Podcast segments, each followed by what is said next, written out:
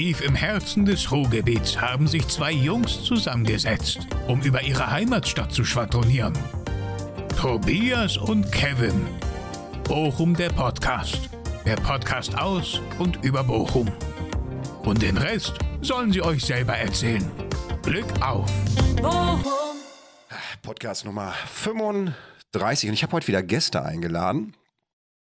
Der eigene Bildungsstand ist ausschlaggebend für die persönliche und berufliche Entwicklung und äh, das Bildungsniveau der Eltern ist aber wiederum ausschlaggebend für den Bildungsabschluss der Schüler. Und Bochum versteht sich als Hochburg der universitären Anlagen, also nicht sanitär, sondern universitären Anlagen. Aber es gibt auch der einen oder anderen Schüler, so wie mich damals, der braucht Nachhilfe. Mir hat die äh, Nachhilfezeit sehr gut getan. Ich habe äh, gute Erinnerungen an meine Nachhilfelehrerin und äh, die war auch nicht so bärtig wie mein Besuch heute.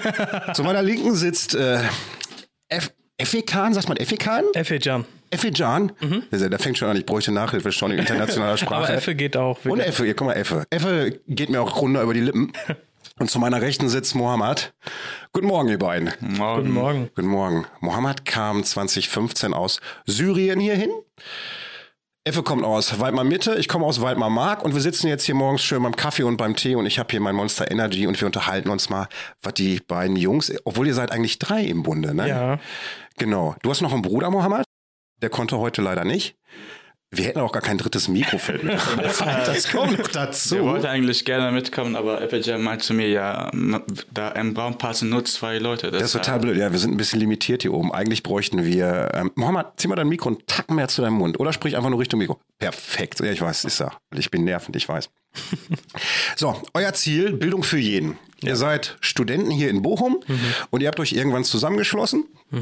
Und habt gesagt, wir greifen da jetzt mal ein, weil, warum? Ihr habt ein Nachhilfezentrum gegründet, das, Genau. so viel Zeit muss noch sein. Und zwar das Bildungszentrum Optimum auf der Hohestraße 5, direkt oben in Bochum. Wahrscheinlich auch einer der teuersten Quadratmeterpreise, die ihr euch hättet aussuchen können. Irgendwo in Langdrea wäre billiger gewesen. Ja. erzählt mal, wie kam es dazu, dass drei junge Bengels sagen, wir verschreiben uns für die Bildung für jedermann? Jo, also das hat bei uns so angefangen, dass wir vor einem Jahr, wir, also wir haben, glaube ich, vor zwei Jahren zusammengearbeitet bei einer anderen Nachhilfeinstitution. Ja. Wie habt ihr so- euch kennengelernt? Über die Ja, genau, Nachhilfeinstitution, ihr genau wart schon? dort. Also wir haben auch, ich muss auch ganz ehrlich sagen, in unserer Freizeit machen wir nicht viel zusammen. Also alles läuft nur über die Arbeit, wenn wir uns treffen. Gibt aber viel, so Arbeitsfreundschaften Ja. oder so, Ja. ne? Das ist, Ähm, und genau, und da haben wir uns halt getroffen, wir haben zusammen gearbeitet und wir haben gemerkt, da gibt es ein paar Sachen, die nicht so gut laufen. Wir haben alle schon lange Nachhilfeerfahrung gehabt. Und ähm, dann haben wir, und dann kam von den Schülern, weil die privat von uns Unterricht haben wollten, äh, hatten wir dann die Idee und auch von den Schülern, ja, mach doch mal was Eigenes auf. Und dann haben wir gesagt, ja, ja, genau, wir würden das auch viel besser machen. Wie zum Beispiel, wenn jemand einen Elfmeter verschießt und du sagst, ich kann das besser machen. ja. Und dann haben wir gesagt, ja, dann lass doch. Aber Deichkind, kennst du die Band Deichkind? Ja. Die hat schon gesagt, denken Sie groß. Das ist ein ganz Ja. wichtiges Motto hier in Ja. unserem Leben eigentlich auch. Das ist richtig. Das ist richtig. Und seitdem wir das machen, ähm, also erstmal haben wir ein Konzept zusammengeschrieben ähm, mit Lehrerinnen und Lehrern, damit wir wirklich ähm, er- mit einer, mit einer Basis, mit einer, genau, äh, mit, einer, äh, mit einer Fundierung sozusagen starten können, worauf was so unser Ziel ist, wohin das hingehen soll und was uns wichtig ist, wo unser Fokus liegt. Ja. Dann sag mal, was ist euch wichtig, was ist euer Ziel und wo ist der Fokus, wo es hingehen soll? Also sehr wichtig war das Lehrkonzept. Also das hat nicht funktioniert. Da waren zu viele Schüler in einem Raum. Da waren zu viele verschiedene Leistungsniveaus. Ähm, dann in der die Kommunikation hat nicht funktioniert zwischen uns und den Koordinatoren, die dort waren, ähm, etc. pp. Dann also mit der Koordination, also das, das Unternehmerische hat dort nicht funktioniert. Dann ähm, der Lehrstoff wurde nicht richtig ähm, zwischen uns und den, also zwischen den Lernenden und Lehrenden nicht. Vermittelt, ne? Ja, das waren- waren- ganz oft so ein Kommunikationsproblem. Man kann zwar ne? qualifiziert genug sein, fachlich, aber wenn man es nicht rüberbringen kann, dann bringt das einem nicht. Und ja, Nee, ich wollte gerade sagen, du musst, glaube ich, als Lehrer mehr sein als einfach nur Wissensüberbringer, sondern Ja. auch irgendwie Mensch. ja. Mensch. Ja? Und uns war es wichtig, ähm, eine gewisse Atmosphäre auch beim Lernen zu schaffen. Also das haben wir dann mit äh, uns überlegt mit Süßigkeiten oder gegebenenfalls anderen Sachen, was die Kinder jetzt äh, haben wollen. Ähm, also neben der Nachhilfe machen wir auch noch Sprachkurse. Also es sind jetzt nicht immer nur Kinder, meistens äh, äh, Erwachsene oder junge Erwachsene sind bei Das, uns da. das ist eine Sprachkurse jetzt in der, in der Sprache Deutsch letztendlich? Also, Äh, oder, Deutsch, Englisch, Türkisch ja. und äh, Russisch haben wir auch noch. Ähm, genau. Ihr habt jetzt beide einen Migrationshintergrund. Ähm, Wie sehr kommt er euch bei eurer Arbeit zugute? Ja, ähm, das ist vor allem aus unserer Erfahrung können wir an Sachen, also mental die Kinder fördern, Ja. mental die Schülerinnen und Schüler fördern, weil äh, das hatte mal, meine ich, Aladdin Al-Mafalani gesagt, dass äh, Kinder oder äh, Menschen mit Migrationshintergrund schon mit einem nicht vorhandenen Selbstbewusstsein aufwachsen. Ja. Und das war, ich kann das auch von mir aus behaupten, dass ich als Mensch mit Migrationshintergrund, mit türkischem Migrationshintergrund, mir immer so vorkam, als wäre ich nicht immer gut genug für bestimmte Sachen. Im Unterricht. Hast du das vermittelt bekommen von außerhalb? Also bekommt man das tatsächlich Also ich so kann mich an eine Sache erinnern, die, also das war zum Beispiel in der Grundschule, wo ich nicht Türkisch reden durfte in der Pause, aber hätte ich Englisch geredet, wäre es voll cool gewesen. Wie, so weit gab es tatsächlich? Ja. Welche, auf der weiterführenden Schule oder von der Nee, Grundschule? wir, wär- äh, also da war ich in der Grundschule, das war in Wattenscheid aber. Ach, da, Ähm, das sagt schon wieder alles. Und aber auch äh, auf der weiterführenden Schule habe ich dann auch schon manchmal Kommentare etc. bekommen, Ja. die vielleicht nicht so gemeint sind, aber die nehmen wir mit unserer Erfahrung und unserer Sicht anders wahr. Ja. Das bei mir auch öfter passiert. Ja, auf der Schule durfte ich ja kein Arabisch mit meinen arabischen äh, Mitschülern reden. Zum Beispiel auf der Pause. Ja, ja, in der Pause durfte ich das gar nicht machen. Äh, obwohl ja am Anfang, ja, ich konnte ja nicht so gut Deutsch sprechen, aber trotzdem, ich darf nicht mit, äh, auf Arabisch mit denen kommunizieren. Wahrscheinlich haben die Angst gehabt natürlich über die Lästers, aber das ist wahrscheinlich auch dieser Alltagsrassismus, ne, von dem man immer erzählt. Ach, ja, ja. Weißt du, was aber noch viel krasser war? Das krasser war, das dass die krass eigenen, genug. eigenen Mitschüler und wenn die mal gehört haben, dass wir Türkisch gesprochen haben, sind die dann zu den Lehrern petzen gegangen. Denunziantentum kennt kein Alter. Und äh, ich kann mir aber auch vorstellen, dass wenn du als Kind sowas erfährst, also dass du deiner Sprache nicht sprechen kannst, du bist ja gar keiner Schuld bewusst, das ist wahrscheinlich auch ein bisschen irritiert. man, man hat sich wirklich kriminell gefühlt. Ja, Vor allem als Kind nimmt man das nicht so wahr. So, dann denkt man wirklich, das ist wirklich, du darfst das nicht. Du darfst das nicht, sonst werden dann deine Eltern werden kontaktiert etc. Du, das geht No-Go. So wurde das uns vermittelt. Genau, also da kann man gar nicht äh, äh, diskutieren. Unfassbar. Ja. Also ich muss, du kannst gerne Arabisch hier reden, Mohammed, wenn du gerne möchtest. Ja, Problem Glück. wird nur sein, ich verstehe nichts. Äh, Ich war mal früher, ist ähnlich, aber nicht ganz so tragisch. Ich war mal im Musikunterricht, um meine Note aufzubessern, habe ich mich in Chor angemeldet, dann habe ich immer gesungen, hat der Lehrer auch immer gesagt, hör auf da, ich rufe deine Mutter an, hör sofort damit auf. Aber ihr habt ja jetzt eine Erfahrung, daraus könnt ihr schöpfen, das hat der Jan und der Marc nicht. diese Erfahrung, die wir halt mitbringen, ähm, vor allem, weil wir, ich habe auch ab 2016 im Abi habe ich schon, äh, wo dann die Flüchtlingswelle kam, habe ich dann auch mit traumatisierten Leuten schon zusammengearbeitet und Nachhilfe gegeben. Und das kann ich halt mitbringen in die Nachhilfe, die wir jetzt machen. Wenn du mit traumatisierten Menschen gerade aus solchen Szenarien Nachhilfe machst, haben die nicht ganz andere Probleme, als äh, das deutsche Bildungssystem sich Das ist krass. Also das sind so Sachen, zum Beispiel, ich kann mich noch an einen Schüler erinnern, ich habe ihm zu Hause Nachhilfe gegeben ähm, und dann hat er mir erzählt, dass äh, während des Krieges sein Bruder gestorben ist. Ja. Und ich habe mich immer gewundert, warum er mich als sein Bruder bezeichnet hat. Ja. Und in dem Moment äh, bin ich schon wieder ein bisschen gerührt. Und in dem Moment kann ich mich noch erinnern, das war richtig krass. Also ich bringe ihm 1 plus 1 gerade bei, ja, aber eigentlich braucht er nur jemanden gerade ein bisschen um zu der an reden. seiner Seite ist, der Ja. an seiner, genau. Das war richtig krass, ja. Das also das heißt neben der Nachhilfe auch noch Psychologie. ja. Ja, also wie gesagt, äh, unser Slogan ist dann Lernen mit Spaß. Mhm. Deshalb wir versuchen mal, dass wir keine Grenzen, also zwischen wir, also als Lernende Ja. und zwischen den Schülern. Ich glaube, das ist wichtig, ne? Also uns ist dann die Mentalität der Schüler wichtig. Du hast ja auch, das haben wir vorhin ganz kurz so im Eingangsgespräch auch schon zusammen festgestellt, ne? Kinder sind ja nicht doof. Kinder sind ja nicht Befehlsempfänger, ne? Kinder haben eigenen Geist, können selber entscheiden. Ja. Du musst den, glaube ich, einfach nur erklären. Und wir haben zum Beispiel, ähm, kurz vielleicht mal so zu uns, weil du gerade sagst, du versuchst auf Augenhöhe auch mit denen zu kommunizieren. Ja. Ich habe ja einen Sohn, der ist mittlerweile auch erwachsen, studiert auch Lehramt und der hat irgendwann im Alter von fünf oder sechs Jahren anstatt Mama und Papa plötzlich Tobias und Silke gesagt zu uns. Tobias und Silke. Und was anfangs total befremdlich war, haben wir aber im Nachgang einfach auch so durchgehen lassen, weil wir haben gemerkt, durch die Kommunikation mit den Vornamen fällt so eine Hierarchieklappe. Ne? Und äh, meine Kumpels reden mich auch mit Vornamen an und sagen nicht Freund zu mir oder äh, Kumpel. So, und das hat er dann auch getan. Und das macht es einfacher, weil er kann dann zwischendurch einfach auch mal an. Tobias, ich habe ja eine 5 geschrieben irgendwie. Und er hat gesagt, ja, weil du wieder nie gelernt hast. Mhm. Also man hat auf Augenhöhe kommuniziert und dadurch war, glaube ich, viel mehr Offenheit und Vertrauen auch gegeben. Mhm. Das heißt, wenn die Nachhilfeschüler zu euch kommen, Ihr sprecht die auch in der Muttersprache wahrscheinlich an, oder so, so, sofern es von euch geht. Oder überfallt die direkt äh, mit Deutsch? Äh, also manchmal, wenn die dann die Idee nicht auf Deutsch uns rüberbringen können, dann versuchen wir mal, dass die das, also mir zumindest auf Arabisch zu erklären, weil wir wollen auch, dass sie dann an die Deutschsprache gewöhnen. Deshalb uns, also wir finden das besser, wenn die dann auf Deutsch mit uns kommunizieren. Aber wenn es ihnen dann schwer fällt, mit uns dann auf Deutsch zu reden, dann okay, auf Arabisch.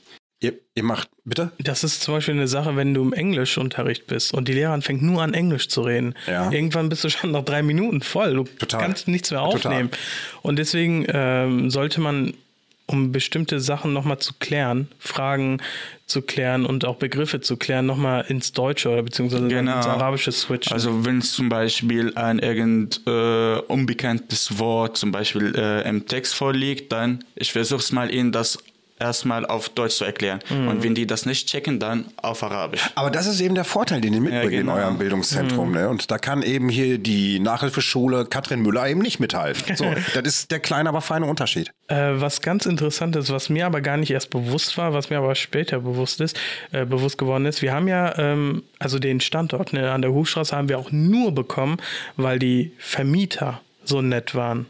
Weil sonst haben wir uns beworben, zum Beispiel in Wattenscheid für, eine, äh, für einen Standort und das hat nur 450 Euro gekostet pro Monat. Und da die so, die wollten so vieles haben ähm, und bis jetzt haben die noch nicht zurückgeantwortet, sag ich mal so. und ähm, den Standort, den wir jetzt haben, der ist natürlich viel teurer. Aber die Leute, die da waren, die haben einfach gesagt, also denen war es nur wichtig, könnt ihr zahlen? Kapitalismus in der Ruhestraße und äh, haben nicht zum Beispiel auf den Namen geachtet. Natürlich auf die Person, die dort und was sie machen, aber es war nicht wichtig, welchen Hintergrund die Menschen haben. Ich werfe das jetzt denen aus Wattenscheid nicht vor, aber das, was ich sagen will, ist, dann kam, äh, das sind die beiden Andreases, die heißen beide Andreas ja. von LPIT. Gute das ist auch so was in Deutsch, was schwer ist, ne? Andre Andreas, die Plural von Andreas. Äh. Andreas ist. Und äh, er hat gesagt, ich habe da jemanden, der findet gerade keinen, äh, der ist äh, ähm, Abiturient, findet aber gerade keinen Job wegen seinem Namen, hat er gesagt. Und dann hat er gesagt, ich denke aber, dass er bei euch sehr gut aufgehoben wäre. Weil wir ja vor allem auch Leute suchen, die mehrere Sprachen sprechen, bilingual sind, ja. multilingual sind, ja. um äh, den Schülerinnen und Schülern, egal aus welchem Hintergrund die kommen, dass wir da was auch bieten können.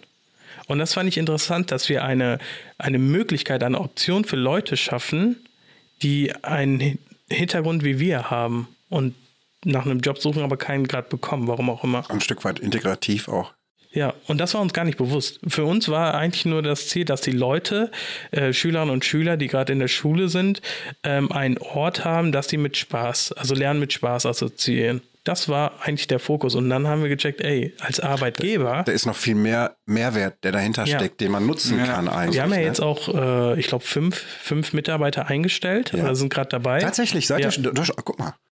Das heißt aber nicht, dass wir, äh, wir haben ja erst vor ähm, drei, vier Wochen mit der Stadt Bochum angefangen, eine Kooperation, also haben eine Kooperation mit denen angefangen äh, über das Jugendamt. Ja. Da können wir dann mit Bildung und Teilhabe halt arbeiten. Und äh, das ist einfach nur, dass die äh, Familien, die von Jobcenter Unterstützung bekommen, diese Nachhilfe äh, gefördert wird. Und demnach können wir Leute einstellen. Aber wir haben bis jetzt, bis zu diesem Standpunkt, nichts verdient. Das wollte ich jetzt gleich nochmal ganz gezielt hervorheben. Ich habe ein bisschen geguckt, weil ich ja mich in dem Thema auch nicht so auskenne. Der durchschnittliche Stundenlohn, oder anders gesagt, der durchschnittliche Kosten einer Nachhilfestunde in Deutschland sind 31 Euro. Mhm. Jetzt kommt ihr um die Ecke und sagt, bei uns aber nur neun. Ja. Und der durchschnittliche Stundenlohn eines Nachhilfelehrers ist neun bis 15 Euro. Das heißt, ihr siedelt euch ganz, ganz unten bewusst auch ja. an, dass es quasi bezahlbar ist für jeden. Ja. Ne? Der Weg zum Abi kostet nur neun Euro. So könnte man eigentlich einen Slogan dafür aufbauen. Oh, oh. ja. und ähm, wie, wie, wie könnte das Ganze stimmen? Äh, ich sag ganz, eigentlich theoretisch gar nicht. Theoretisch Ja. nicht. Wir haben alle, wir kriegen alle, weil Das ist Studenten sind. völliger. Se das heißt, ihr schmeißt euer BAföG jeden Monat zusammen in einen Topf auch, rein? Also mein Stipendium. Also ich Ja. zahle auch für mein Stipendium und dann lasse ich einfach mein Geld einzahlen. Unfassbar. Ich kann dir gleich Fotos zeigen. Wir haben, ähm, wir zahlen halt immer, jetzt haben wir diesen Monat auch jeder irgendwie 580 Euro reingezahlt. Ja. Ähm, und ähm, wir arbeiten gemeinsam, finden wir manchmal so Tagesjobs, die wir mal machen, um ein bisschen Geld zu verdienen. Aber das dann auch in die Firma reingeht. Das ist so ehrenhaft, was ihr feiert. Wirklich, ne? Ähm, aber ich muss auch wirklich Shoutout an unsere Eltern. Also wenn die nicht da gewesen wären, wäre das auch gar nicht möglich gewesen. Ja. Die Unterstützung, die wir bekommen haben, ähm, in dem Aspekt oder auch einfach nur diese mentale Unterstützung, weil manchmal war es sehr frustrierend. Vor allem, wenn man dann gar keine, man hat, ich muss ehrlich sagen, man hat sehr gute Resonanz von den Schülerinnen und Schülern bekommen. Ja. Ich glaube, vor dem, äh, also äh, bei dem im Zeugnis hat man gesehen, dass sich, glaube ich, jeder Schüler bei uns um mindestens eine Note sich verbessert hat. In dem Fach, wo äh, es, also wo der Schüler oder wo die Schülerin gekommen ist. Ja. Und wir haben äh, Feedback bekommen, wie zum Beispiel, ich sage manchmal meinen Freunden ab, nur damit ich hier hinkommen kann. Nein. Doch. Und das ist das, was uns dann so vorantreibt, wo wir, wir sind zwar manchmal ein bisschen frustriert, aber das ist dann was, was uns weitermachen lässt. Ist ja auch kein Hobby, was man so wie Pokémon sammeln mit 14 nebenbei macht. Ne? Wichtig ist, glaube ich, in so einem Job immer so den Aspekt der Freude zu finden. Und wenn du den hast, dann ist das, glaube ich, gut. So, wenn wir sehen, dass unsere Nachhilfe ja pflanzt, also wir sehen dann Ja, äh, natürlich. Ergebnisse. Äh, ja, vor allem hier zum Beispiel sein Bruder, der ist von, äh, von einer 5 auf eine 2 gekommen in Ja, Mathe. ja. Unfassbar. Mein jüngerer Bruder. Ja, Genau. Ja. Ähm, Wie ist denn so der Bildungsstand, wenn ihr die Kinder erlebt? Also mit was für Problemen kommen die? Ist sie, also in welche, von welchen Notendurchschnitt reden wir, wenn die bei euch so. Aufschlagen? Also, oder äh, das meinte ich jetzt eigentlich so. Ich habe gedacht, man kann den Bildungsstand vielleicht so ein bisschen im Notendurchschnitt sagen, weil du gerade sagst, die verbessern sich in den Fächern um eine Note. Sind das Fünferkandidaten, wo du wirklich sagst, also die sind jetzt komplett schon raus oder wir haben also bei Nachhilfe, das, das, ist, das wird immer missverstanden. Nachhilfe ist nicht nur für die, die schlecht in der Schule sind, sondern Schule ist nur Training. Je öfter du etwas trainierst, desto besser bist du in der Schule. da sind Deswegen wir wieder bei dem Punkt, steht und fällt auch mit dem Trainer. Ne? Hast du einen scheiß Trainer, gehst du da auch nicht hin. eben. So war das bei mir. Eben. Ja, also ich würde auch Effijan zustimmen, zum Beispiel hier gerade äh, sein Bruder, der ist richtig schlau in Mathe und trotzdem, der hat Fünfen geschrieben. Ja. Da, der, da habe ich mich sehr gewundert und dann habe ich ihn gefragt, ja, warum, warum hast du so eine Note geschrieben? Der meinte zu mir, ja, mein Mathelehrer, mit, mit ihm kann man nicht so klarkommen, äh, der erklärt nicht alles, äh, dies und das und am Ende, der bringt ihnen Aufgaben, die die nicht mal in der Schule gemacht haben. Und deshalb nur bei einem Mal, also ich habe ihn nur einmal unterrichtet und der ist sofort von einer 5 auf eine 2 gekommen. Nee, vielleicht auch mit, weil ein Stückchen Selbstvertrauen weitergegeben Genau. worden ist, weil er Verständnis gefunden hat. Und das kann Ja. Ich auch von meiner Seite nur bestätigen. Also ich kann mich entsinnen, äh, Effe und ich, wir waren damals zusammen auf, also nicht zusammen, aber wir haben eine und dieselbe Schule besucht, die Graf Engelbert Schule. Und äh, ich hatte damals eine Mathelehrerin gehabt, die war, die kam von einer Oberstufe, hat die Unterstufe dann aber bei uns unterrichtet. Äh, wir haben überhaupt nichts verstanden, was die Frau uns erklären wollte. Die konnte auch nicht mit der Unterstufe kommunizieren, weil die hat geredet wie für Erwachsene. Und die haben die nachher dann, nachdem die ganzen Eltern sich zusammengetan haben, auch aus dem Unterricht rausgenommen und dann ging auch der Notendurchschnitt wieder hoch. Ne? Ja. Erlebt ihr das denn mittlerweile auch so? Wenn du, wenn du mal guckst, was die Schlagzeilen so geben, dann, ähm, ich habe eine Statistik gelesen in der Bundeszentrale für politische Bildung. Äh, immer mehr Kinder können weder lesen noch schreiben noch richtig rechnen. Also die Entwicklung scheint da ja wirklich nicht gerade schön zu sein auch, ne? Corona hat richtig, richtig geschadet den Leuten, die in der Schule sind und auch damals waren. Vor allem, also nicht nur im Schulstoff, Ja. sondern ähm, auch voll im Sozialen. Also da hatte ich, ich habe zu dem Zeitpunkt an einer Grundschule gearbeitet und da war ein Schüler, wo die Mutter gesagt hat, nee, ich bin mit diesen Sachen nicht verein, äh, einverstanden mit bestimmten Regelungen und deswegen schicke ich mein Kind nicht auf die Schule. Der war ein Jahr nicht da und als er dann wieder in der Schule war, und das war in der Grundschule, hat er so einfache Spielkonzepte wie äh, Brennball nicht verstanden. Ja. Und die Kinder wussten, dass das, das, also die Kinder haben ihn als komisch abgestempelt, Ja. weil er das nicht verstanden hat Ja. und haben auch nicht mit ihm interagiert. Und damit ist eine Kette ausgelöst schon, Ja, ne? Ja. Und das zieht sich dann doch weiter. Du hast ja gerade in der Corona-Zeit auch viele Kinder gehabt. Also ich kenne Eltern, die wiederum Kinder haben, die sagen, die haben zum Lockdown-Zeit soziale Phobien entwickelt, mhm. ne, dass denen völlig der Umgang nach draußen geht. Die, sagen, ich gehe auch gar nicht mehr unter Menschen und so. Ja. Und Schule ist halt mehr als einfach nur normaler, frontaler, ja. stupider Unterricht, sondern ja. ist ja letztendlich auch ein Miteinander und ein mit sich schleifen in der Gesellschaft auch. Ne?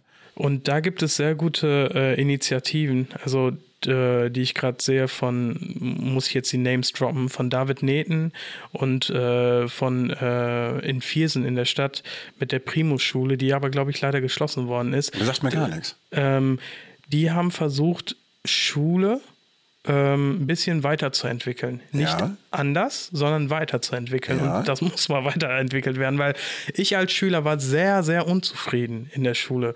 Also mal abgesehen von dem Lehrpersonal, weil ähm, die sehr viel zu tun haben. Vor allem jetzt haben die sehr viel zu tun. Und das, das war ja, da, dahingehend ist ja auch unsere Konzeption angelegt, dass wir ein bisschen äh, entlasten können, die Lehrerinnen und Lehrer. Weil das sind auch nur Menschen. Natürlich. Und die haben mit Eltern zu tun, die haben mit der Stadt zu tun. Also wenn die mal unterrichten können, also ihren Beruf mal ausüben können, wäre das mal eigentlich genug. Aber das können die auch nicht so gut mit 30 Leuten in einer Klasse. Ich glaube, die Klassengröße ist mit auch so ein, großes, so ein großer Faktor. Als ich damals zur Grundschule ging, da kann ich mir nur entsinnen, ich weiß gar nicht, warum ich mich daran entsinnen kann. Wir hatten in der Grundschule einen Klassendurchschnitt von 20 Leuten gehabt. Das war damals noch überschaubar. Mhm. In der weiterführenden Schule waren wir schon bei 30 Leuten angelangt. Und du hast ja dann auch, ich weiß nicht, wie es heute ist, wahrscheinlich ähnlich, im ähnlichen mhm. Pensum. Ne? Du, mhm du hast ja dann auch unterschiedliches Lerntempo bei ja. den Leuten. Also ich weiß zum Beispiel, ich habe Latein gemacht, mhm. kein Verständnis für Latein gehabt. Ich musste wirklich auswendig lernen und die Regeln kapieren.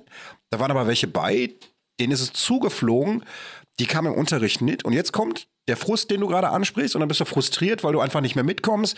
Dann siehst du irgendwann keine Sinnhaftigkeit mehr mitzukommen. Und ja, und ich für meinen Teil bin dann irgendwann nicht mehr gegangen. So, ne? Das, ja, jetzt abgesehen von der Klassengrößen, äh, ich glaube generell gibt es so einen Lehrermangel. Zum Beispiel äh, an meiner Gesamtschule, wo ich mein Abitur gemacht habe. ich habe mich Anfang ja halt oder ich habe Anfang ähm, zum Beispiel Physik ausgewählt. Und ja. sie meinte zu mir, an, an, die, an der äh, Schule gibt es keinen äh, einzigen äh, Physiklehrer. Und deshalb Bitte? musste ich stattdessen Chemie auswählen, obwohl ich ja später Probleme mit meinem Studium Weil du gar keine Lust hast, also auch nicht das für deinen genau. Bildungsweg Also ich studiere dann Maschinenbau und bei uns gibt es nur Physik und Mathe. So, was willst du damit ich, Ja genau, ich hatte am Anfang meines Studiums richtig große Probleme gehabt, weil ja äh, in meinem Abitur konnte ich ja keine Physik auswählen, weil es gibt, es gab und bis jetzt äh, gibt es keinen Physiklehrer. Bis jetzt nicht? Genau, ja. Krank. Also ich habe ja letztes Jahr ja. nachgefragt und die meinen, ja, bis jetzt gibt es keinen Physiklehrer an der Schule. Dürfte, müsste eigentlich verboten sein, so, dass du, dass du eine, eine, Bildungseinrichtung hast, die nicht jeglichen Fachbereich abdecken kann mit Lehrkörpern. Ja, aber ne? das ist jetzt normal so. Also ich hatte auch mehrere Eltern, die gesagt haben, ja, uns wird Spanisch angeboten in der Schule, aber wir haben keinen Spanischlehrer oder keine Spanischlehrerin. Ist aber auch krass, ne? Du lernst Spanisch auf einer Schule ohne Lehrer und wenn du damit fertig bist, verstehst du nur Bahnhof. Also, ja. also wir haben zwar einen riesen Lehrermangel, aber es besteht trotzdem Einstellungsstopps in bestimmten Fächern, wie zum Beispiel Germanistik, äh, also Deutsch, wird, glaube ich, momentan in bestimmten Schulen nicht eingestellt, etc. Zu viele Deutschlehrer? Ich würde mal auch ja ich sagen, denke mal, die äh, einen Deutsch oder Religionlehrer, weil ja an meiner, also an meiner selben Schule, äh, es gab auch nur einen Mathelehrer und äh, es hat ihnen noch einen zweiten gefällt. Was haben die gemacht? Die haben einen Religionslehrer eingestellt, damit er Mathe unterrichtet. Du, so weit hatten wir früher auch gehabt. Die waren, glaube ich, nie eingestellt, aber das kenne ich auch, dass die fachfremde Lehrer Vertretungsstunden haben machen lassen und die Vertretungsstunden gingen dann über Wochen hinweg. Und, weil, der Lehrer hat Abiturienten unterrichtet, ja, also nicht mal Unterstufe, äh, Unterstufe Kinder. Nach, ja, wir hatten früher auch in der weiterführenden Schule im Sportunterricht permanent so eine Vertretungslehrerin gehabt, deren Fachgebiet war Alkoholismus gewesen und die war permanent besoffen. Die hat uns mit Medizibällen Kopfball spielen lassen. Unfassbar. Ne? Also es liegt, glaube ich, daran, dass Schulen Ausschreibungen äh, ausschreiben und äh, je nachdem, ob die dann bestimmte, wie viele Lehrer dann genehmigt werden oder wie viele Lehrer dann genehmigt werden und wie viele dann halt nicht genehmigt werden. Also ist, glaube ich, immer ein bisschen unterschiedlich. Das ist ja teilweise auch an den ganzen Lehr Lehrstunden, die hm. die Kinder haben. Ne? Wenn die nach Hause kommen, Unterricht fällt aus, Unterricht fällt aus, Unterricht so fällt aus. So viel. Wobei ich glaube, also heutzutage, ich weiß nicht, ob ich freiwillig Lehrer werden wollen würde heutzutage. Ich glaube auch, dass die, die, die Jugendlichen, die sind ja auch anders wie vor 20 Jahren. Ja, sehr. So, ne? Die Also- wissen, was sie wollen, die machen den Mund auf, die sagen dir was und wenn der Unterricht kacke ist, dann sagen die das. Erziehung, weil Das kommt noch dazu. Da, ich habe so viele krasse Geschichten gehört. Also ich habe aus meinem Bekanntenkreis sehr viele Leute, die unterrichten an Schulen. Und ähm, was ich gehört habe, das hätte ich mir niemals vorstellen können, dass das bei mir in der Schule oder zu meiner Zeit, zu meiner Zeit, als wäre das lange her gewesen, Das sagt Kevin auch noch. Der ist jetzt dein Alter. Kevin sagt doch mal früher, ey. ähm, dass das passiert wäre und das ist richtig krass. Aber ich muss auch sagen, äh, das Arbeitspensum, was die Lehrer oder Lehrer auch zu Hause noch haben, nach der Arbeit, das ist richtig krass. Also die müssen dann auch manchmal zum Beispiel um 7 Uhr und da haben die Eltern Sprechtag bis 19 Uhr oder die haben noch Konferenzen bis 18 Uhr oder bis 8 Uhr. Also ich würde mir das, ich studiere zwar auf Lehramt, aber ich muss mir ehrlich, ich muss ehrlich sagen, ich kann mir jetzt gerade nicht vorstellen, in eine Schule zu gehen. genau, also wir wollen nicht halt die Schuld auf Lehrer selber schieben, sondern auf das, ist, Schulsystem. Es ist das komplette System genau, dahinter. das ne? Schulsystem ist Also ich glaube, diese, diese Mehr von der Lehrer hat sechs Wochen Sommerferien und Weihnachtsferien und Osterferien, das kann man mal alles über Mhm. einen, über einen Haufen schmeißen. Und äh, also ich möchte es nicht werden, glaube ich, heute aktuell, weil du dich auch einfach mit viel zu vielen Sachen konfrontiert siehst. Ne? Mhm. Eltern erwarten von dir, dass du die Erziehung teilweise übernimmst, der Kinder. Ne? So, du wirst, glaube ich, als Lehrer sehr, sehr gerne für Probleme der Mhm. Kinder verantwortlich gemacht. So. Und du stehst permanent auf dem Präsentierteller, musst dich rechtfertigen und eigentlich möchtest du nur Wissen vermitteln. Ja. Und bist aber so ein bisschen der Prellbock der Gesellschaft einfach da, wenn irgendwas nicht rumläu- rund läuft bei der ganzen Nummer. Daher äh, Hut ab auch an alle, die jetzt heutzutage noch Lehrer werden wollen. So. Ja. Aber ich fand es gerade schon erschreckend genug, wenn du, wie ihr gerade sagtet, dass ihr die eigentliche Muttersprache nicht sprechen dürftet. Da finde ich, ist schon ein großer Knacks im Es System gibt mit schon drin. viel. Also ich habe auch äh, früher in meiner Abiturzeit war ich morgens trainieren äh, und dann war ich in der Schule und habe dann schon mein erstes Meal sozusagen gegessen, habe ich Hähnchen zugegessen um so um 8 Uhr morgens oder so und dann so einfache Kommentare wie von der Lehrerin, die dann kam und meinte, was isst du denn da? Ja, die kennt er halt nicht. Die war wahrscheinlich Ö50, ist nur Bratwurst und du kommst plötzlich morgens mit so einem Ding um die Ecke. und das kennen die halt nicht. Und ähm, da, also mal abgesehen davon, der Kommentar kann ja auch anders, also anders rübergebracht werden äh, als sowas, weil ich habe das sehr negativ aufgefasst. Ja. Und äh, das hat mich, ähm, das Aber verfolgt noch mich Du, bis heute. Das ist aber auch kein Wunder, wenn du, wenn du, guck mal, wenn ihr gerade zum Beispiel sagt, ihr erlebt sowas, dass man euch verbietet, eure eigentliche heimische Sprache zu sprechen am Schulhof, da würde ich auch jede Ansage eines Lehrers erstmal als eigentliche Kritik an meiner Person werden. Und wenn mir einer sagt, was isst du da, dann kritisiert er mein Essen, weil die das wieder nicht kennt. Genau. Und dann werde ich schon wieder runtergeputzt, nur weil ich jetzt hier Hähnchen esse oder so. Also ja, man sieht ja halt gerade, dass F äh, dieses Ereignis bis jetzt noch nicht vergessen hat. Also das Nee, heißt, genau. ja, also alles, was dann den, äh, die, die Lehrer und natürlich. Lehrerinnen zu den Kindern sagen, das bleibt dann in ihrem Gehirn. Also die werden das nicht vergessen. Und wie du das schon vorhin erwähnt hast, die sind gar nicht doof. Nein, Kinder sind nicht und Kinder werden immer so als minder bemittelt dargestellt oder so. Ne? Nein, sind die überhaupt nicht. Ja. Und ich glaube auch gerade in so einem Alter wie Grundschulkinder bist du alt sehr programmierbar auch. Ne? Du, du bist in einem Alter drin, wo dein Gehirn programmiert wird, wo du irgendwie dir was annimmst und adaptierst von anderen Menschen. Und wenn du dann natürlich überforderte Menschen in so einem Bildungssystem siehst, die sich nicht mehr anders zu helfen wissen als mit ihren teilweise sehr daneben Sprüchen, ja, das nimmst du mit. Und das sehe ich dem Effe auch in seinem traurigen Gesicht heute bei mir im Stuhl an. Ja, aber wirklich so. Also ich, äh, mir hat ein Schüler letzte Woche erzählt, dass äh, ja äh, seine Lehrerin ihm, äh, sorry für das Wort, äh, halt die Klappe gesagt hat.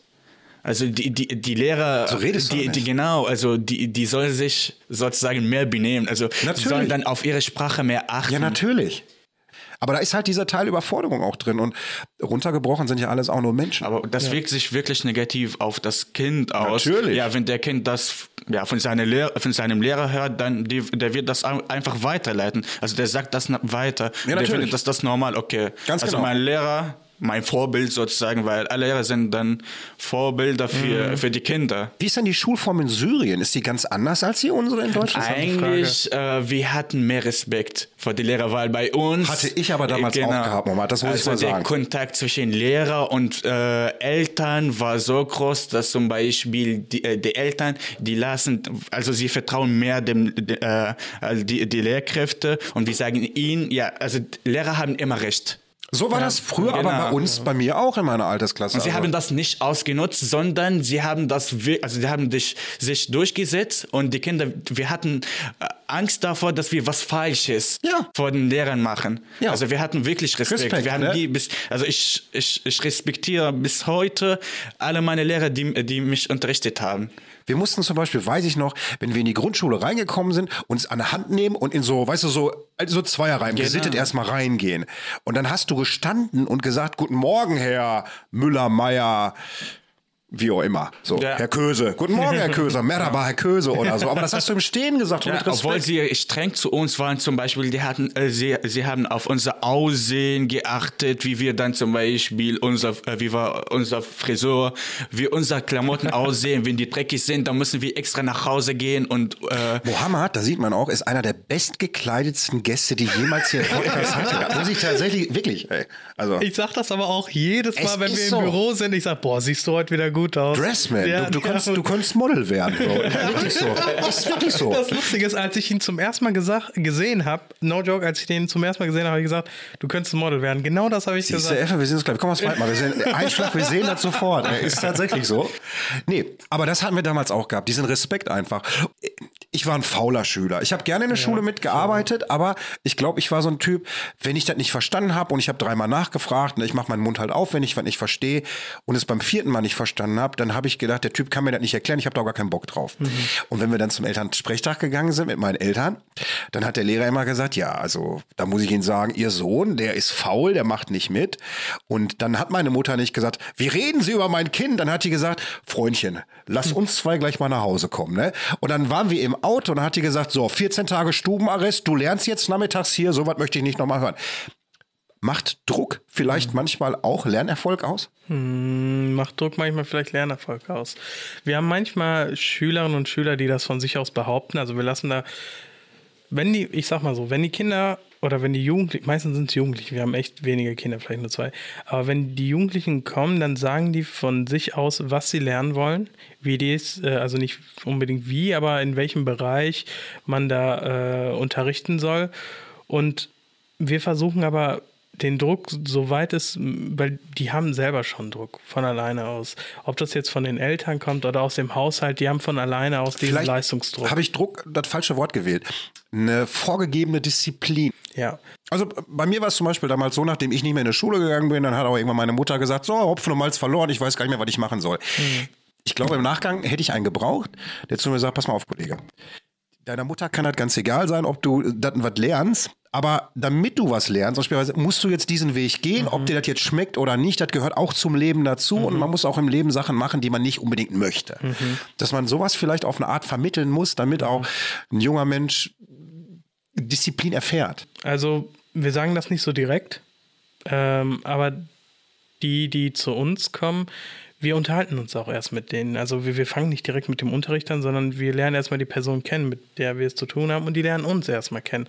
Weil ich glaube, eine Wissensvermittlung kann nur funktionieren, wenn du die andere Person auch wirklich magst. Ja. So, weil dann gehst du ja gerne dorthin. Ich meine, die Nachhilfe, das ist deine private Zeit. Und ähm, da die uns dann auch kennenlernen und ich erzähle dann auch gerne von uns und aus unseren Erfahrungen, damit die sich gege gegebenenfalls auch öffnen können, wenn mal was ist. Und äh, ich glaube, daraus kann man dann auch sehen, dass man einfach, ähm, einfach weitermachen soll, auch wenn es manchmal nicht so, so, so schön aussieht. Ja, das ist, glaube ich, so wie bei allen im Leben, dass du einfach dranbleiben musst an der ganzen Nummer dann da. Wie ist das nachher? Entstehen Freundschaften bei euch da? Wurden aus Schülern schon Freunde? Ja, Ja, ich glaube schon bei viele. Brian. Also Brian- egal, wann wir zum Beispiel Interviews haben, wenn wir ihm Bescheid sagen, Ja. der kommt sofort zu Er ist uns. sofort mit am Start, Ja, der ja. ist aber umgezogen. Das war echt schade. Der ist seit, seit Tag 1 war er bei uns da. Ja. Ist leider umgezogen, war auch ein super Schüler, ähm, super Fußballer. Er wollte immer bei Super PSG. Super Rapper, genau, hat bei X-Vision auch mitgemacht. Ach, hör auf. Genau, hat auch ein, kurzzeitig bei X-Vision mitgemacht. Ähm, aber, aber auch zum Beispiel Farhan. Und die, Ja. also wir verstehen uns mit allen Also sehr die gut. Schüler, also die machen auch Praktikum bei uns. Ja, genau. Also nach Nachhilfe, wir haben genau. auch ein eigenes äh, Praktikumskonzept erstellt, richtig cool. Nein. Ja, da, das, das muss ich sogar kurz anwärmen, denn wir haben, ich habe ich hab ein Praktikum im Museum gemacht, ich habe ein Praktikum in der Schule gemacht und es ich, ich, war, ich war auch immer sehr faul. Ich bin auch ein ganz anderer Lerntyp. Ich glaube, wir sind da ein bisschen uns ähnlich. Und ich habe überlegt, wie kann ich ein Praktikum cool gestalten und auch wirklich nachhaltig für den Schüler oder für die Schülerin was mitgeben. Und da haben wir kleine Seminare erstellt für die Leute, dass sie zum Beispiel lernen, wie man mit Word umgeht, mit PowerPoint umgeht, ja. dann auch mit so neueren Apps wie Canva ja. oder mit Chat GPT, wie ja, man damit umgeht. ganz wichtig, ne? Ja. Excel und so ja. weiter. Und äh, vor allem, was ich auch äh, interessant Weißt du was, da, da, sagst du was, Mohammed. Und das sind genauso Sachen, die habe ich zum Beispiel nicht gelernt. Also der normale Basiswissen der Schule hast du mitbekommen, mir fehlen genau diese Sachen. Und wo du nachher gemerkt hast, dir fehlen ein paar Skills. Und wenn du nicht gerade studiert hast und in der Richtung was gelernt hast oder Informatik gemacht genau. hast, kannst du es nicht bedienen. Ne? Weil ja, diese Soft Skills, die braucht man halt im ja. realen Leben. Weißt ja. du, wie ich heute eine Excel-Tabelle erstelle mit Bleistift und Lineal irgendwo am Papier und fotografieren hat? Ich kann das nicht. Das ist, ja. Ich wünschte auch, ich hätte Excel gelernt. Ich musste es mir selber beibringen. Ja, ich habe es ja. mal probiert und selbst das war mir zu hoch gewesen. Ich gedacht, dann sagen die immer alle, ja, kannst du, hier musst du Tabelle da, da kannst du hier klicken, rechts, links. Nee, nie verstanden. Und äh, was äh, auch noch sehr interessant ist, ist ja, dass die Schülerinnen und Schüler nicht nur im Büro bei uns rumsitzen, sondern die lernen, die kriegen ja das alles mit, was ein Geschäftsführer macht und auch wie der Unterricht läuft. Ja, stimmt. Und ähm, dann nehme ich die auch immer gerne mit, äh, zeige, wenn ich mal Termine habe oder so, wie das so abläuft. Ähm, aber vor allem legen wir halt wirklich viel Wert darauf, dass die nachhaltig was mitnehmen. Also dann auch so kleine Aufgaben wie zum Beispiel, wie laminiere ich etwas. Also so, ganz Kleinigkeiten, ja. ne? Ich habe aus meiner Schulzeit auch Sachen mitgenommen, damals Kreide und ein Overhead-Projektor. Ich habe gerne Graffitis immer gemalt. Aber sowas führt dann letztendlich auch zu einem erfolgreichen Projekt. Wir haben gute Resonanz bekommen, das aber erfolgreich würden, würden wir uns jetzt nicht nennen. Äh, finde ich schon. Also, wenn du mal guckst, wie ihr gewachsen seid, wann existiert ihr? Seit November 24, ja, 24.11. 2022. Ich sagen, 24 ist nächstes Jahr. Habe ich verpasst, was hier passiert. Ja, aber guck mal, auch noch nicht ewig. 20, 22? Genau. Also so, ein Jahr. Genau, du hast, ein Jahr. Ihr habt fünf Angestellte. Nahezu. Nehmen wir sie jetzt mal Angestellte, ja. klingt gut. Ihr habt aber ja. fünf Leute im Team, ihr wachst ja. einfach auch. Und wenn sich irgendwas ein ganzes Jahr hält, dann noch an der Ruhestraße oben so irgendwo, muss es ja irgendein Konzept geben, was funktioniert. Er war schon. Eigentlich, also wie, wie großen, äh, wir denken halt noch mehr, also wir wollen uns mehr äh, auch expandieren. Genau, äh, nicht nur hier in Bochum, sondern auch äh, in den Städten, wo es halt wo es nötig ist. Duisburg. Genau. Ja. Also wo es dann am meisten Ausländer gibt, weil wir wissen ja schon, Ausländer, also die ihnen fehlt noch die Stück, wo, wo die dann in der Gesellschaft äh, sich integrieren können. Ja. Und wir können ihnen dabei helfen, weil zum Beispiel ich, ja, ich habe auch denselben Hintergrund, dann weiß ich, okay, genau, was ihnen fehlt. Von dir würde ich mir auch sofort Nachhilfe geben lassen, auch, auch ohne Migrationshintergrund. Finde ich total, äh, nee, sind wirklich zwei sehr sympathische Leute. Und jetzt sagt aber noch mal, ähm, welche Fächer äh, gebt ihr Nachhilfe? Alle. Wirklich jegliche, also Sprache, Natur. Außer Französisch und Spanisch vielleicht. Aber ansonsten seid ihr in jedem Fach. Latein genau. haben wir auch. Dann dazu zu haben. Ja. Ähm, aber das Ding ist mit dem Unterricht äh, mit Schülerinnen und Schülern äh, mit Migrationshintergrund ist einfach, da, das ist noch nicht so nah, Nachhilfe dort. Also ich. Ähm, das, das war einer mit der Sachen, die mir halt bei eurer Nachhilfe sofort auch in den Kopf kam, dass ich gedacht habe, Moment mal, das ist nicht nur eine einfache Nachhilfe, sondern das sind drei Leute mit Migrationshintergrund, die wissen, wo die Probleme liegen, eigentlich ja. bei denen, die Nachhilfe brauchen. Und das fand ich halt so herausstechend bei euch, mhm. bei eurem ganzen System, dass ihr das halt so mit einspielen lässt. Und mit, das ist ja natürlich gegeben, das ist ja nichts, was ihr euch angeeignet mhm. habt, das wurde euch ja mit in die Wiege gelegt. Also ihr wisst, wovon ihr sprecht. Das kommt aber auch von unseren Eltern. Also ähm, da kommt ja auch das äh, Lernen mit Spaß, weil meine Mama hat zum Beispiel auch mal sehr viel Wert drauf gelegt, dass Bildung ein Privileg ist. Das ist ja. nicht selbstverständlich, ja. dass wir diese Bildung hier genießen können. In anderen, ganz anderen Ländern sieht das ganz anders aus. Äh, da hatte ich mal einen Podcast vom Correro. Aber da hat dann äh, der Mann erzählt, wie das in seinem Land aussah. Und das ist einfach nicht selbstverständlich. Siehste? Und äh, deswegen war ihr das wichtig, lern, lern du immer mit Spaß. Auch wenn es manchmal nicht fruchtet. Hauptsache, du hast Spaß dran und äh, du verfolgst diesen Ziel. Weil man muss im Leben immer äh, lernen. Man muss immer lernen. Man muss immer bereit sein, bereit sein ja, zu lernen. Ja. Wenn, äh, wenn ich mich manchmal mit Leuten unterhalte in meinem Alter, da fällt ganz oft der Satz, das ist ganz fürchterlich, ich kriege Gänsehaut ja, ich bin jetzt angekommen im Leben und ich weiß, was ich will. So, und ich umgebe mich auch nur noch mit Leuten, die in mein Lebensschema passen. Vom Prinzip eigentlich so, ich habe keinen Bock mehr, Neues zu lernen. Ich entwickle mich gar nicht weiter. Ich bin froh, wo ich jetzt lebe und lass mich bitte alle in Ruhe. Ne? Finde ich ganz, ganz, ganz, ganz schlimm. Mhm. Also ich finde auch, Leben ist Lernen. Ja, genau. Das ist so. es. Ja. Und, und auf der anderen Seite ist Lernen aber wiederum auch Leben. Ja. Und wenn das, wenn das Lernen nur daraus besteht, am Tisch zu sitzen und theoretisch zuzuhören, und das Mhm. ist, glaube ich, das, was du gerade auch meintest, dann fällt es manchen Leuten unheimlich schwer. Es gibt ja auch diesen Ausdruck Learning by Doing. ja. Ne? Und da finde ich zum Beispiel, ich habe einen, ähm, einen Bekannten, der geht auch Italienisch lernen, ist mit der Italienerin verheiratet, der lernt auf dem zweiten Bildungsweg Italienisch und der sagt auch, sagt er, und wir gehen in eine italienische Eisdiele rein und müssen alle auf Italienisch Eis bestellen. Ja. Und dann kommt genau das, glaube ich, was du vorhin sagtest, Mohammed, dass man sich, wenn man die Sprache nicht spricht, gar nicht traut zu reden.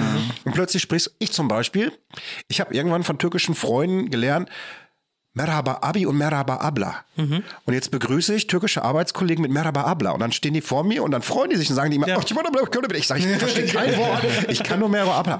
Aber äh, das reißt einfach Fronten ein, wenn du sowas kannst. Und Deswegen haben wir auch diese selbstentwickelten Konversationskurse erstellt, weil äh, aus seiner Erfahrung heraus habe ich mir überlegt, wie kann man einen Sprachkurs besser gestalten, damit es diese, diese Probleme nicht gibt. Weil bei Mohammed war es ja, ich habe, äh, also ich rede jetzt aus seiner Sicht, ich habe äh, äh, Deutsch durch YouTube gelernt. Vor allem haben die es schriftlich gelernt, Grammatik schriftlich alles super, aber die Sprache kam dann halt nicht raus, also also mündlich. Und diese Konversationskurse, die haben wir dann so entwickelt, dass wir vor allem diese Konversation, Dialoge, Präsentation fördern neben Schreib neben der Schreib- und Lesekompetenz, aber vor allem auch das Sprechen. Also das ist zum Beispiel jetzt, wenn Leute aus der Ukra Ukraine neu gekommen sind, dass wir auch einfache Strukturen wie das Einkaufen in Deutschland beibringen. Ja. Genau, weil ja Schreiben bringt nichts weiter, wenn zum Beispiel man einen Termin beim Arzt hat. Ja, oder beim Nein, genau. oder so. Ja. Bringt dich nicht weiter, ne? Also für das Alltagleben braucht man halt äh, das Mündliche. Das ist so. Ja, Ich genau. habe ich hab gerade, ähm, ich gehe im Dezember in Bildungsurlaub an der Volkshochschule. Ich lerne Holländisch. Ich habe mich angemeldet für Holländische. Ich kann kein Wort Holländisch. Ich finde die Sprache so witzig, wollte ich immer lernen. Ja. Und jetzt habe ich mich angemeldet für eine Woche Bildungsurlaub und bin aber schon fleißig am Üben für mich selber. Und ich mache genau das, was du sagst. Ich gucke mir so Begriffe rein, so wie Einkaufsladen, Einkaufswagen, weißt du, dass ich sagen kann, so der Winkelwaren, dass jeder weiß, was ich will, weil spezifisch kann man immer noch werden. Ne? Deswegen lernen ist wichtig, Leute. Ja, und Sprachen machen Spaß. Also Total. neue Sprache lernt, Ja, dann, total. Auf jeden Völlig Fall. gut, Vor allem völlig gut. anwendbare Sprache macht Spaß. Bei Latein war es das Problem. Hast du auch Latein gehabt? Ja. Es ist das Bestimmt bei derselben Lehrerin. Oh, ich hatte, hattest du Schlenker Zymek gehabt? ich Nein, hatte nein. Schlenker Zymek und Oh. vorher hatte ich Stepan gehabt. Und Stepan ist aber nachher nach Russland gezogen und Kleinebrecht habe ich gehabt. Bei wem hattest du denn? Frau Franitzer und Frau. Ja, nur Frau Franitzer. Die sagt mir nichts. Aber auch eine Legende, Graf Engelbert, Ja? Legende schon. Der hat mein Bruder unterrichtet. Ja, guck mal, ich habe die, die habe ich nicht mehr kennengelernt. Äh, Graf Engelbert Schule war schöne Schulzeit gewesen. Ähm, elitär. El elitär, aber ich gehörte nie so zu diesem elitären Zirkel. Ja. Ich war immer der, der hinter Pavillon heimlich geraucht hat. Ich war der, der vom Pavillon immer die äh, tetra Die Raucher verpetzt hat. die Tetra-Packflaschen zum Platzen gebracht hat. War, ich war ein bisschen Du chaotisch. bist, ich auch. Da mochte ja die Engel, Graf Engelbert Schule gar nicht. Nee, gar nicht. So, da sollte es Gar äh, wahrscheinlich so ähnlich funktionieren wie im Schulsystem in Syrien. Mhm. Eigentlich Disziplin und Respekt, aber wir haben gedacht, Respekt, hat, Respekt hatte ich immer. Ich war einfach, mir, mir war einfach langweilig. Das meine ich Es jetzt. war, ich komme dahin, es ist grau. Die Menschen sind grau. Ich gehe nach Hause, es ist grau. Danach, äh, zur Abiturzeit habe ich gearbeitet. in meinem, die, die waren auch grau vom Alter teilweise schon, die Ja. Lehrer, ne? So, ja. Wirklich. Und eine Sache kann ich mich erinnern. Wir hatten einen autistischen Schüler in der Stufe und ich mochte es, ich bin immer zur Schule gegangen und ich mochte es, Lachen und so zu verbreiten. Und da hat die Lehrerin gesagt, du musst nicht immer der Clown sein. Aber ich dachte, mir, wenn nein. ich es nicht bin, Dann dann, ist es keiner. Dann macht mir das. Du, das war bei mir auch, wie oft ich raus muss, weil jemand gesagt hat, der Klassenclown. Ja. Ich habe einfach nur Spaß gemacht im Unterricht und habe gerne gelacht. Und äh, Leute, wir haben 45 Minuten um. Echt? Ja, sind 45 Minuten. Oh, das ist schade. Effe guckt ganz irritiert auf die Uhr. ne? Ja. Habt ihr noch irgendwas auf dem Herzen? Ich habe so viel noch zu sagen. Ja, genau. ähm, also einfach das Gespräch mit dir war toll. Ich habe gar nicht, ich habe die Zeit gar nicht gespürt. Vielen Dank und ich habe diesmal gar nicht so viel gesagt. Es Ich hat auf jeden Fall ja Spaß gemacht. Hat mir auch Spaß gemacht. Und Ja, ja. ich habe ähm, Türkisch macht ihr als Nachhilfe, ne? Auch also als Und Konversationskurs. Arabisch, wenn du willst. Ja. 9 Euro die Stunde, ne? Ich Ja, komme ja, vorbei. gerne, ich komme wirklich vor, wirklich, Gerne. ich komme Wir geben ernsthaft dir noch äh, 10 Euro Rabatt, dann kannst, du das umsonst machen. Ich krieg ja noch einen Euro von dir. Ja, Mathe ist nicht meine Stärke. In Mathe habe ich aufgepasst. Mal, Und in Mathe zum Beispiel damals, meine Mutter hat mir mal die kompletten Sommerferien über Stubenarrest gegeben. Da habe ich wirklich nichts gemacht in der Schule. Aber durch diese sechs Wochen Stubenarrest kann ich heute noch den Satz des Pythagoras, das weiß ich noch, das sind Sachen tatsächlich, die damals dann in der Zeit, danke Mama, entstanden sind. Äh, Der hat mir auch Spaß gemacht mit euch. Ganz, ganz toll. Ich finde ich finde das auch total toll, was ihr macht. Vielleicht hatte ich noch was, also so einen kleinen Bitte, Appell. Also bitte. unsere Arbeit, wir, wir empfinden unsere Arbeit als eine wichtige Arbeit, vor allem auch für Bochum und auch für die Menschen, die hier dort die hier leben und auch im Umkreis. Wir kriegen gute Resonanz und wir sind drei einfache Leute, die studieren. Wir sind Studenten.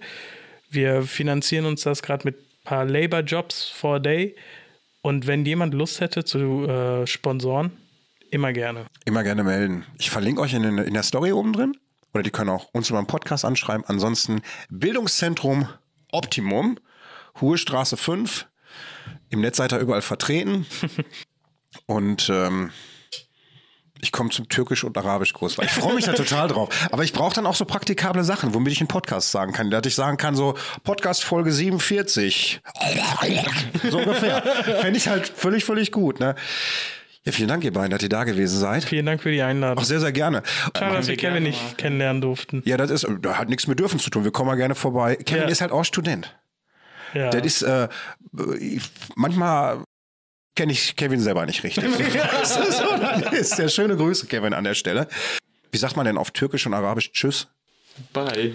Uns wäre es Host, Hoşçakal oder äh, Görüşürüz. Tschüss? Görüşürüz ist äh, auf Wiedersehen. Tschüss? Mhm. Görüşürüz. Göre? Görüşürüz.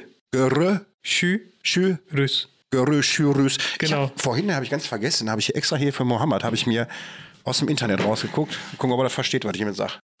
Erzähle. Die heißt auf Arabisch, wie geht's euch? Ich habe irgendwann aufgeschrieben mit Keifa Kalkum. Käfer Hulk und das, wie geht's euch genau?